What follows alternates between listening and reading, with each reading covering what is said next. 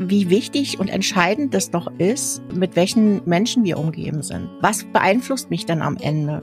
Irgendwie manchmal brauche ich aber das, das andere, mir Fremde als Entwicklungsgegenüber, ob die Person, wo ganz andere Werte lebt. Ich stelle immer wieder fest, dass ich eigentlich im beruflichen die Gesellschaft und die Teamarbeit schätze. Also dass mir das wirklich extrem fehlt an einigen Stellen. Und da ist es extrem wichtig, äh, mit welchen Leuten du zusammenarbeitest. Und daraus entsteht dann auch so diese Bindung. Und es können ganz unterschiedliche Menschen sein, wo du vielleicht sogar im Privaten gar nicht so viel mit denen anfangen könntest. Ähm, aber du quasi durch diese Ergänzung, durch dieses Zusammenspiel so toll funktionierst, dass du auch eine, eine bestimmte Art von Bindung zu dieser Person aufbaust und daraus auch, auch Vertrauen wächst. Mir hilft es hinschauen und es dabei bleiben und nicht irgendwie blind dann einfach was weitermachen, auch wenn man die Gruppendynamik, von der wo du schreibst, oder einfach so in der Gemeinschaft mit gleichen Werten unterwegs zu sein.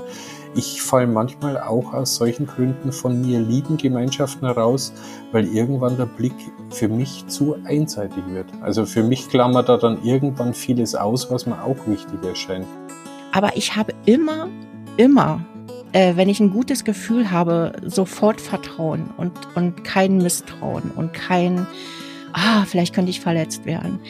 Das kenne ich von mir nicht. Und genauso ist es im Arbeitskontext, wenn mir ein gutes Gefühl gegeben wird durch die Aufgabe und durch die Menschen, äh, mit denen ich zusammenarbeite, bin ich sofort on dass man selbst natürlich auch reift. Und, und da ist die interessante Frage, war man früher vielleicht einfach auch bereiter, mehr in Kauf zu nehmen, als wenn man bestimmte Erfahrungen macht. Wie entscheide ich mich denn für welche Menschen?